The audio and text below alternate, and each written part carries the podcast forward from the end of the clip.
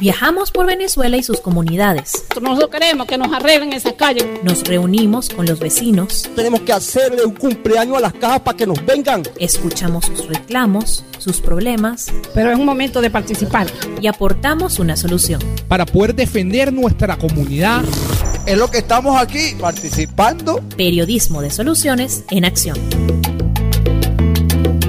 Amigos de Venezuela Adentro, esta noche vamos a conversar, hoy vamos a conversar con una persona que yo respeto mucho, una persona que es referente a la hora de hablar eh, de salud pública eh, en el país, como es el doctor José Félix Oleta, exministro de Salud, eh, integrante también de la Sociedad Venezolana de Salud Pública, y una de esas personas que uno siempre consulta a la hora de referirse a temas de salud pública en nuestro país. En el caso, por ejemplo, de, la pandemia, en más de una oportunidad hemos conversado de manera informal eh, con el doctor Oleta y eh, yo quiero mm, dejar sentado que mm, hace aproximadamente mes y medio, dos meses, cuando conversé con el doctor Oleta de manera informal, nos decía, eh, mira, la pandemia apenas está comenzando aquí en Venezuela y lo que viene es bastante grueso, bastante eh, bueno, bastante, digamos, bastante peligroso, bastante preocupante. En ese momento muchos decían, pero ¿cómo? Si aquí no está, eso no, nos está pegando. Eh, de hecho, en su momento el gobierno mencionó que había dominado y que la curva de la pandemia estaba dominada, pero pareciera a la luz de los últimos datos que no es así. Bienvenida, doctor Oleta, ¿cómo estás? No, María Isabel, primero agradecido por tu generosa invitación y la presentación que tú me haces. Sí, doctor Oleta, la primera pregunta tiene que ver con el estatus de pandemia. Ya estamos viendo ya cientos de casos, más de 100 casos, 170, 180 casos, y el número de muertes, que quizá lo más preocupante, también comienza a incrementarse. ¿En qué estatus estamos actualmente? Eh, ciertamente, mire, la tendencia, la evolución, la dinámica de una epidemia de este tipo es muy particular para cada país. No hay un patrón exactamente igual que uno pueda decir, bueno, mire, me comparo con Colombia o con lo que está ocurriendo en Brasil o, en España. El, el, patrón de cada país, de cada comunidad y región, bueno, es muy particular.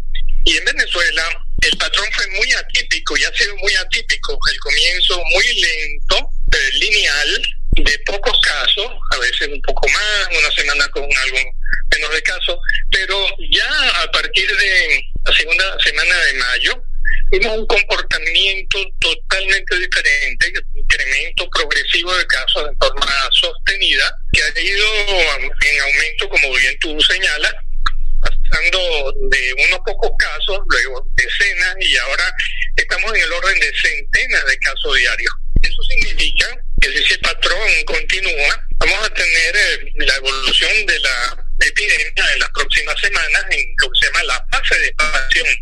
Esa fase de expansión significa un número importante de casos en forma simultánea que ah, muchas veces colapsa los eh, sistemas de salud y muy especialmente aquellas áreas en donde hay que atender pacientes críticos. Y por eso, bueno, ante una situación de una enfermedad nueva, en donde no existen medicamentos eh, absolutamente útiles, eh, curativos, y en donde no hay una vacuna todavía, bueno, eh, es necesario mm, una serie de medidas especiales, como son las medidas de distanciamiento social, las medidas de barrera, el espacio entre una persona y otra, el uso de guantes o tapabocas, en fin, un conjunto de medidas que nosotros llamamos de mitigación, que no son medidas farmacológicas, y esas medidas son necesarias, no son suficientes y tampoco pueden ser indefinidas porque la sociedad no solamente tiene una dimensión de salud pública, tiene una dimensión social,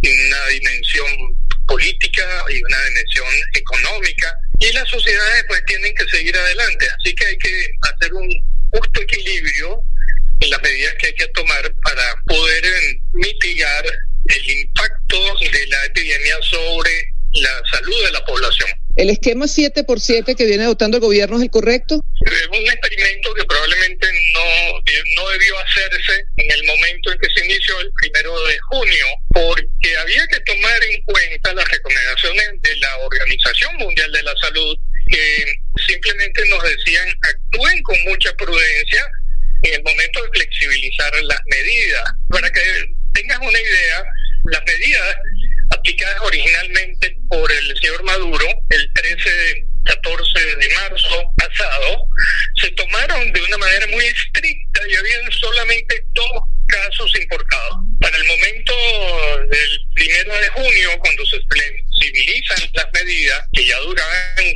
las 10, 12 semanas, para ese momento habían 1.510 casos y muchos de ellos eran casos de circulación y de transmisión comunitaria. Modo que esa era la primera paradoja. Y la segunda era que efectivamente veníamos viendo un número muy importante de casos eh, semana a semana, y ese no es el criterio que utiliza desde el punto de vista epidemiológico la Organización Mundial de la Salud para recomendar la flexibilización. Todo lo contrario, tiene reducirse en un 50% el número de casos de manera sostenida y por un periodo de dos semanas.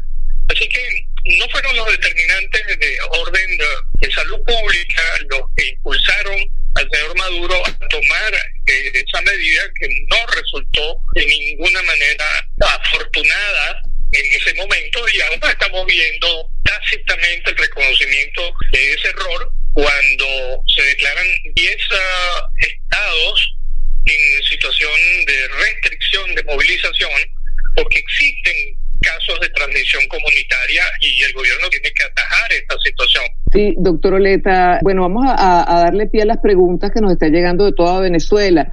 Desde el estado de Aragua le preguntan qué de cierto hay que la hidrocloriquina combinado con un antibiótico ha surtido efecto en muchos pacientes con COVID-19 todos los estudios que se han hecho lamentablemente demuestran que la hidroxicloroquina más la combinación con una antibiótico macrólido con acitromicina no da resultados y no beneficia a los pacientes, aquellos que están eh, positivos con confirmatoria, ni aquellas personas que han estado en contacto con ellos. Es decir, no tiene tampoco un valor de profilaxis, de prevención para los contactos. En consecuencia, todas estas combinaciones de medicamentos que están en periodo de ensayo, de ensayo clínico, no, no, no pueden ser aprobadas así rápidamente y entrar en los protocolos y dárselas a todo el mundo. Son medicamentos en fase experimental. Y esa combinación es totalmente inefectiva y no es recomendable. Sí, continuamos con las preguntas. Desde Carabobo, ¿es posible que en Venezuela con 4.365 casos presentados pueda haber 38 casos de fallecidos. Algunos estudios desde el punto de vista estadístico y la forma como se levanta la información nos indican que hay al menos un 50% de casos que no se identifican. Por lo tanto, estamos registrando solamente una pequeña parte de esa realidad. Estamos viendo eh, la punta del iceberg, pero no estamos viendo la totalidad de los casos. Muchos casos asintomáticos o presintomáticos o que hay manifestaciones muy leves no son tomados en consideración y no son investigados. En consecuencia, la, población enferma, el ataque de la enfermedad sobre la población tiene que ser muchísimo mayor que la que oficialmente se reconoce. Y aparte de eso, se está utilizando de manera equivocada, de manera errónea, pruebas diagnósticas que no son diagnósticas y no son recomendadas por la Organización Mundial de la Salud. Me refiero a la utilización masiva de pruebas rápidas. el, el gobierno hace mucha propaganda sobre eso. Pero resulta que no son las recomendadas. Las recomendadas son las pruebas de PCR en tiempo real, que son pruebas directas que demuestran la existencia de partículas o pedacitos del virus dentro de la muestra que se toma en la garganta o en la faringe de las personas. Así que estamos dejando afuera un gran número de personas que padecen la enfermedad y lo mismo nos está ocurriendo con personas que fallecen, por ejemplo, que pueden fallecer fuera de las instituciones hospitalarias o que se haga un subregistro de casos eh, fallecidos en los hospitales, a los cuales se le da un diagnóstico final diferente al coronavirus y en consecuencia son registrados como muerte por neumonía, por insuficiencia respiratoria, por paro cardíaco, en fin, paro de contar porque muchas son las posibilidades en este caso. En, resumen, tenemos eh, serias observaciones sobre la calidad de los datos y sobre y de personas fallecidas. También le preguntan, ¿tiene Venezuela o está previsto junto a algún organismo internacional un programa especial para atender los casos de COVID-19 que se pudieran avecinar en caso de que la pandemia continúe acrecentándose? Bueno, mire, se están haciendo pues naturalmente esfuerzos para poder eh, preparar las instituciones del sector público, hospitales públicos, esto que llama el gobierno hospitales centinela, para lograr la dotación apropiada de los recursos para atender a las personas que, tienen cuidados extraordinarios. Eh, quiero decir que eso no se ha alcanzado. Igualmente no, no se ha logrado todavía alcanzar los preparativos para tener los equipos de protección adecuados para el personal, para el personal que tiene que atender a los enfermos. Y, en tercer lugar, todo lo que son la compra y la adquisición de pruebas de, diagnóstico también está retrasada.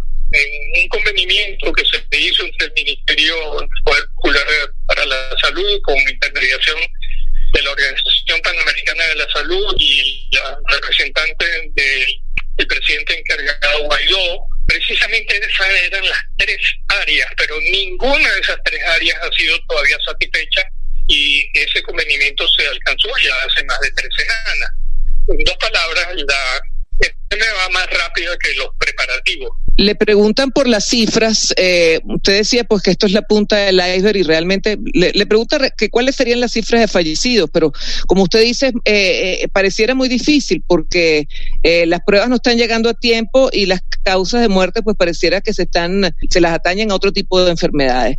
También le preguntan, debido al crecimiento de la curva de contagio, ¿por qué el gobierno sigue implementando siete días de restricción sí y siete días de restricción no? Bueno, mire, el, gobierno ha tenido que rectificar eh, sus errores, no lo dice, quizás no tiene la gallardía o no tiene el valor de decir me equivoqué o no sé, yo creo que el gobierno debe ser lo más justo con la población y decir cuáles son los errores y cuáles son los verdaderos aciertos. Yo pienso que ganaría en credibilidad al gobierno si reconoce sus errores, pero es muy difícil, la soberbia del poder a veces impide que se reconozcan estas dificultades.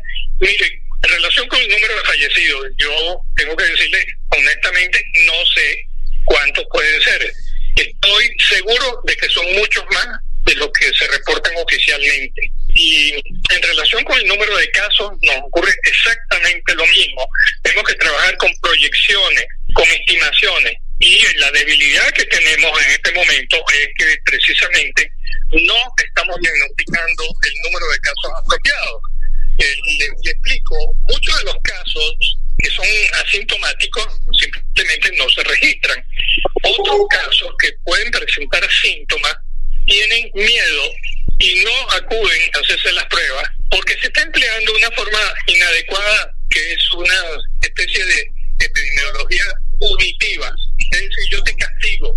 Y ese primer castigo es de, de en una institución X fuera de los cuidados de tu casa, de hogar, y lo hago de una manera obligada, te coloco en, un ambiente inhóspito donde no hay servicios básicos, en donde hay muy poco contacto con, ah, con profesionales de la salud, en fin, en condiciones inapropiadas por periodos que a veces superan lo de una cuarentena de 14 días. En dos palabras, esa es una respuesta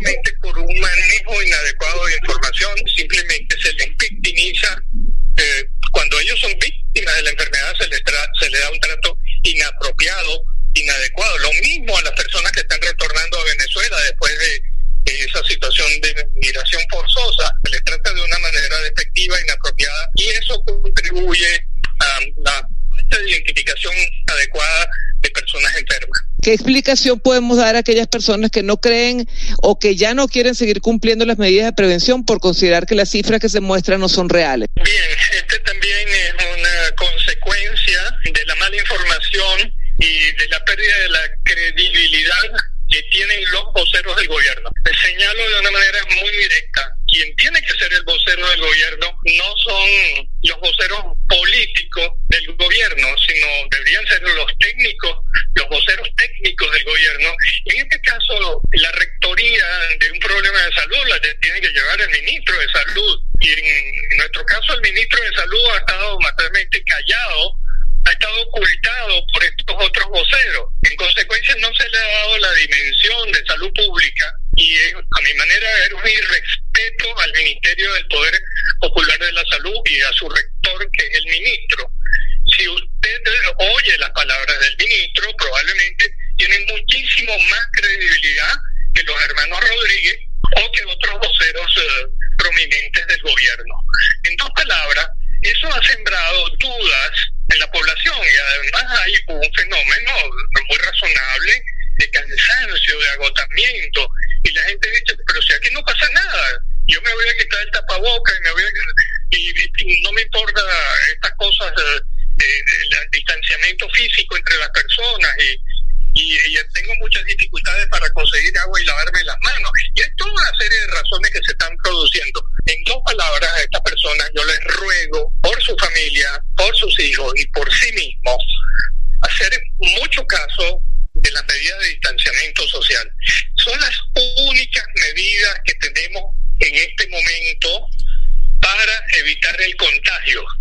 No tenemos medicamentos curativos no tenemos vacunas y no las vamos a tener por muchísimo, muchísimo tiempo. Pueden ser semanas muy largas, a veces hasta un año. Hoy nos decía el director de la Organización Mundial de la Salud que acaso dentro de un año tengamos la primera vacuna efectiva y no necesariamente estará disponible para toda la población del mundo que requiere protección y que no tiene protección en este momento. No hay inmunidad natural.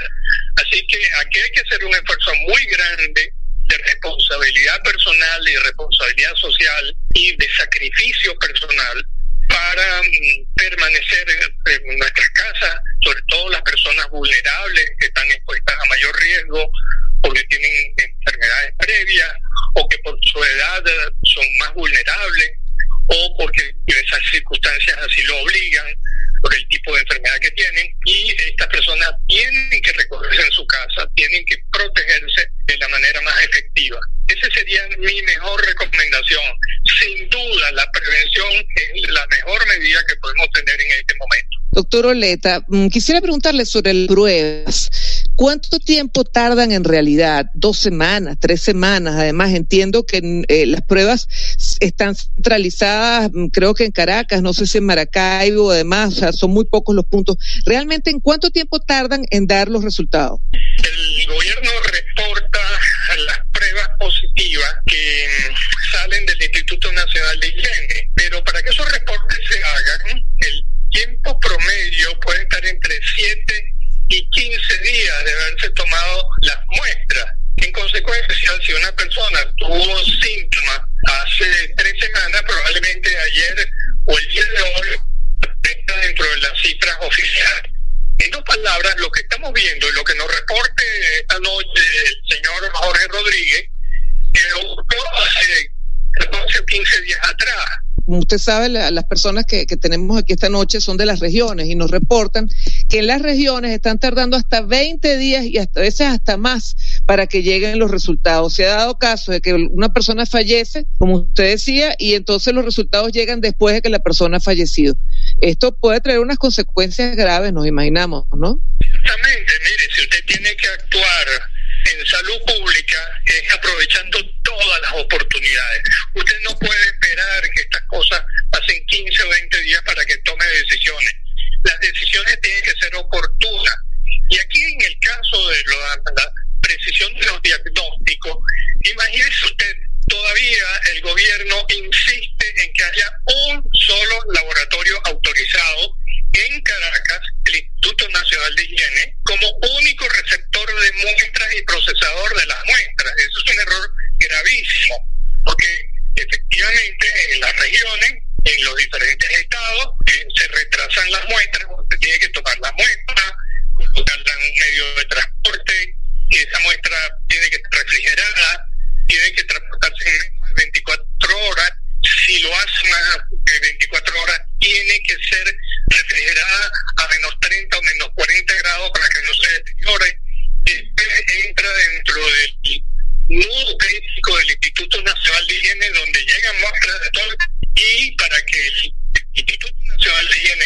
dos o tres o cuatro equipos procesen 200 o 500 muestras al día es absolutamente insuficiente. Doctor Oleta, le preguntan desde Barinas, ¿cuánto tiempo puede durar la pandemia? Que hay de cierto que el virus COVID muere a los 27 grados y desde Araure le preguntan, ¿usted cree que falta mayor información a la población sobre el COVID-19?